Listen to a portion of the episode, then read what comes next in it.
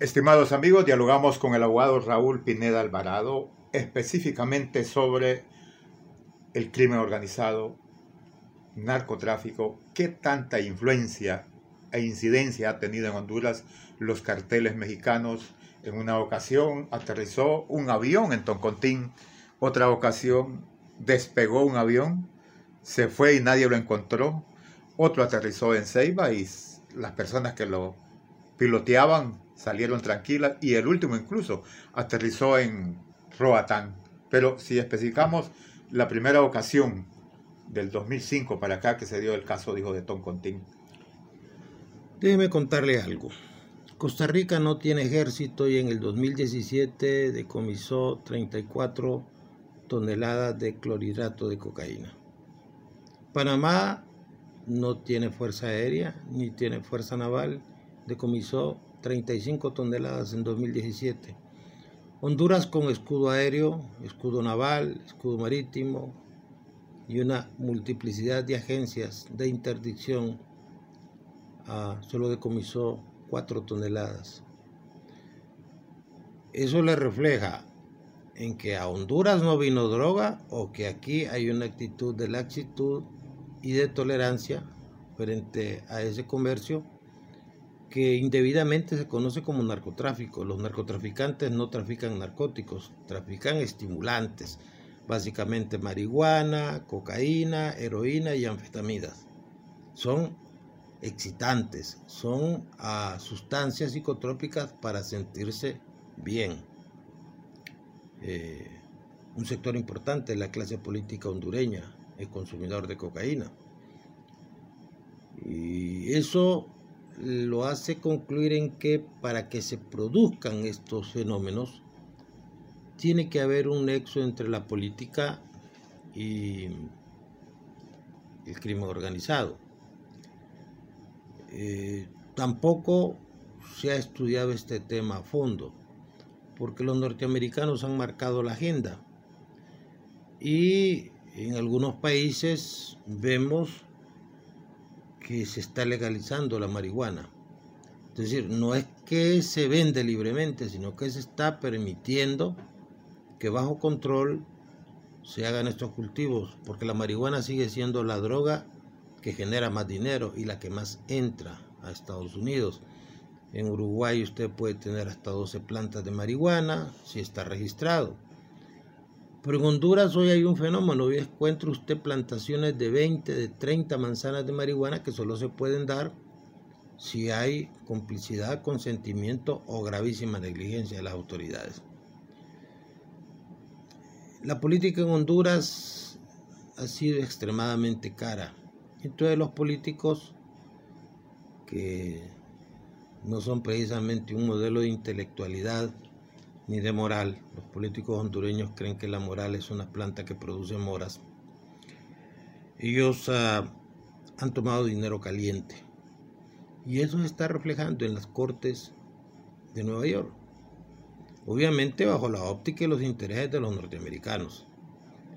Los ah, norteamericanos fumigan en Colombia y actualmente están fumigando con drones, pero la marihuana de California la cortan a mano para no causar daño ecológico a través de ese ah, pesticida tan fuerte que está generando contaminación en el agua y el ambiente tremendo. Entonces, el tema es bien polémico, que si los eh, altos líderes de la nación han tenido vinculación con el narco, pues las fotografías son evidentes. Que si los narcos en Honduras han sido poderosos, han tenido mucho poder porque han ha controlado departamentos como Lancho, gracias a Dios, parte de Atlántida, Colón, el occidente del país, y en esos departamentos muchísimos alcaldes y muchísimos diputados han sido patrocinados por ellos. De hecho, en algún momento vi un informe hace unos pocos años donde identificaban las agencias norteamericanas a 12 diputados como vinculados directamente al tráfico de drogas. No hablemos de lavado de activos. En Honduras más que el problema de la droga, el problema es el de lavado. Y el lavado es dañino en alguna medida cuando se ponen negocios como farmacias, como ferreterías, que eliminan, que matan al pequeño ferretero, al dueño de una farmacia, que no puede competir con los precios de ellos porque su negocio no es vender medicinas ni vender herramientas, es lavar. Pero tampoco es un tema bien eh, estudiado. Si usted va a los sectores donde influyeron los, los narcotraficantes, va a encontrar una base social que los apoya terriblemente porque daban trabajo. Se habla que solamente un cartel que estaba en el departamento de Colón regaló 1.300 pequeños negocios. Mototaxis, salones de belleza, pequeños bares, que eran de su propiedad y que cuando los extraditaron dispusieron dejárselos a los que tenían administrando los negocios. Lo del avión va a tener un eco terrible en Honduras. Es decir, los eh, organismos de inteligencia, los organismos de interdicción, conocen la historia en detalle, saben que ahí venía un pariente del señor Guzmán que traía dinero y como no se va a decir eso en Honduras, esperemos que en los próximos días en la Corte de Nueva York se diga, va. Eh, la relación narcopolítica ha existido permanentemente no solamente en Honduras. Eh, si usted mira lo que pasó en Venezuela, hubo un presidente al cual el presidente Carter eh, dijo que no debería ganar las elecciones por ah, que estaba vinculado con los narcos, que era el expresidente Turbay Ayala. El actual secretario de esa paralela de la OEA patrocinada por Venezuela, fue tremendamente cuestionado por haber recibido dinero de su campaña directamente del narcotráfico. Y los narcos tienen una característica. Inmediatamente que son detenidos, empiezan a hablar. Es una característica general de todos los traficantes del mundo. ¿Por qué me capturan a mí y por qué no capturan a fulano? Y son los primeros que denuncian a los que les han recibido dinero para hacer sus negociaciones con el gobierno de Estados Unidos. No es lo mismo estar 23 horas encerrado en una cárcel subterránea, como yo las conozco, a estar en una especie de club campestre y recibir 10 eh, años de condena o recibir 24 años para solo hacer 12 por buena conducta. Eh, recuerde usted que en Honduras no se les quitó dinero a los narcos. Es decir, el dinero ellos tuvieron tiempo suficiente para dejarlo en caletas, hacerlo en inversiones, buscar testaferros. Eso deberían ver los políticos, que no hay manera de confiar en la palabra de un delincuente de esa naturaleza porque no los han terminado de esposar cuando ya están dando los nombres de sus cómplices y los que se han beneficiado de sus actividades criminales. Por eso que no le quepa duda que si algún presidente de Honduras recibió dinero de los eh, traficantes, pues eso se va a revelar en Estados Unidos. Ahora falta ver qué va a ser el sistema de seguridad penal de Honduras. Porque aquí ya nos acostumbramos a que los norteamericanos nos arreglen los problemas. Y hemos caído en un acto de sometimiento tal que esas juntas proponentes de magistrados de la Corte Suprema anuncian como motivo de orgullo que le preguntan a la embajada americana de los aspirantes quienes no pueden ir. Entonces hay una actitud en la sociedad hondureña de sometimiento, de malinchismo, de ser, como dicen en Guatemala, nalgas prontas, que no nos va a resolver un problema de esa dimensión. Usted tiene que preguntarse por qué algunas carreteras asfaltadas tienen rectas con cemento hidráulico. Ahí aterrizan las avionetas, poniendo un carro con la luz alta que las va guiando. ¿Por qué tenemos tanto aeropuerto en Honduras?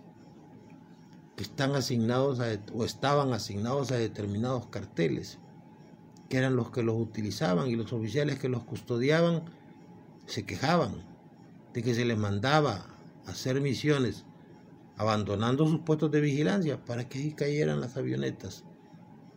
Ese tipo de cosas hacen que la sociedad hondureña eh, se vaya contaminando, porque estos criminales echan raíces fuertes en los países donde hay mucha pobreza.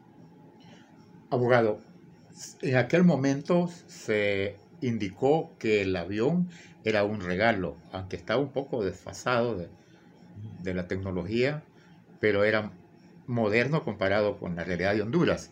Pero ahora lo que le entiendo es que el regalo no era entonces el avión, sino el dinero que traía y que directamente venía del el señor Guzmán. Sí, eh, venían las dos cosas. Dicen que un alto funcionario de gobierno llegó con su familia a tomarse una foto con un pariente muy cercano y le dijo, miren, este regalo me lo mandan de México. Eh, generalmente estas cosas se hacen porque nuestros eh, líderes políticos son ignorantes porque pierden el sentido de la realidad y porque parten de la idea de que estos criminales los van a proteger a la hora de que ellos tengan que denunciarlos para obtener una ventaja. Y eso genera un problema político para el país. Cuando el liderazgo político de un país se ve contaminado, está expuesto a que cualquier fulano en Estados Unidos lo limite en sus aspiraciones políticas que de repente podrá ser una persona vinculada con los criminales, pero tiene alguna conciencia social para hacer que la vida de los hondureños sea un poquito más digna. Esto no es blanco y negro, esto es como las cebras. Hay cosas blancas y hay cosas negras. Pero eso hace que el país se vaya volviendo más dependiente, más sometido, eh, Hoy se da un fenómeno interesante en Honduras con estos juicios que tienen que ver con la corrupción. La constitución dice que nadie que tenga auto de prisión tiene carácter de ciudadano, o más bien dice, perderá la ciudadanía el que tenga un auto de formal procesamiento. La constitución dice auto de prisión, pero es lo mismo. Eso está eliminando de la competencia política que vamos a tener en dos años a una gran cantidad de políticos profesionales y esas incidencias políticas tienen que ver con una relación de poder. Y habrá que ver quién está manipulando ese poder desde dentro del país o desde fuera. Porque en Honduras los cambios, así como vamos, difícilmente los vamos a hacer hondureños.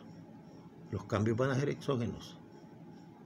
Y el que viene desde fuera a hacer cambios en un país no viene con ese amor, con ese patriotismo que debería motivar a los políticos hondureños y a una sociedad que no reclama sus derechos, una sociedad muy laxa, muy tolerante, pero que esperamos que empiece a cambiar.